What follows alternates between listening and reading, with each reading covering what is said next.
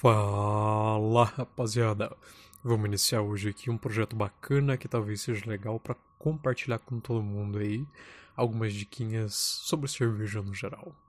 Hoje a primeira que eu escolhi aqui para a gente começar é uma das perguntas que eu mais recebo com relação às Kvikes.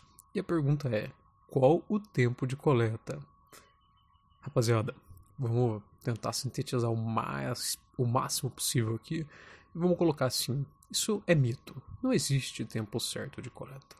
Diversos fatores vão influenciar na formação do seu Krause, caso você seja utilizando uma, uma levedura que é coleta por Krause, como a densidade da cerveja, a saúde da levedura e tudo mais, cara. Nutrição desse moço, se a levedura foi feita do starter, se foi inoculada direto, são diversos fatores que influenciam nisso.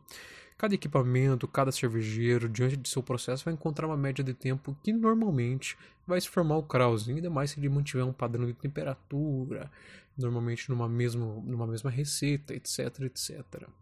As médias que nós temos aí, é, entre 6 e 24 horas deve se formar o primeiro Krause e aí você pode coletar. Mas o mais correto mesmo é que você monitore a sua fermentação cada hora, cada par de hora, e você vai ver quando tiver a formação do seu Krausen, quando ele estiver bem estabilizado, firme, bacaninha, você pode ir lá e fazer a coleta dele.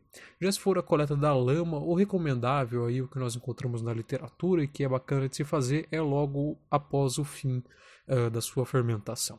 Então você faz a sua fermentação, faz a sua maturação rapidinha ali de alguns dias, dois, três dias ali, numa temperatura um pouco mais elevada do que da temperatura de fermentação, claro, levando em conta, por exemplo, se você estiver fazendo a 35 graus, não tem por que subir mais a temperatura, né?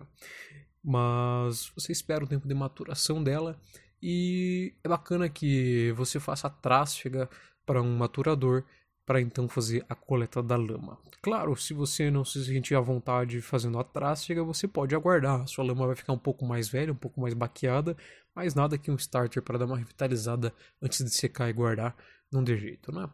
Então, essas são as diquinhas. Esse foi o primeiro, vamos dizer, episódio do que nós temos para fazer do nosso pequeno, vamos dizer, podcast, mas um podcast bem mais curto, direto e reto, com algumas dicas bacanas aí que você pode estar ouvindo enquanto faz outras coisas e gastar menos internet e não necessariamente estar plugado no YouTube.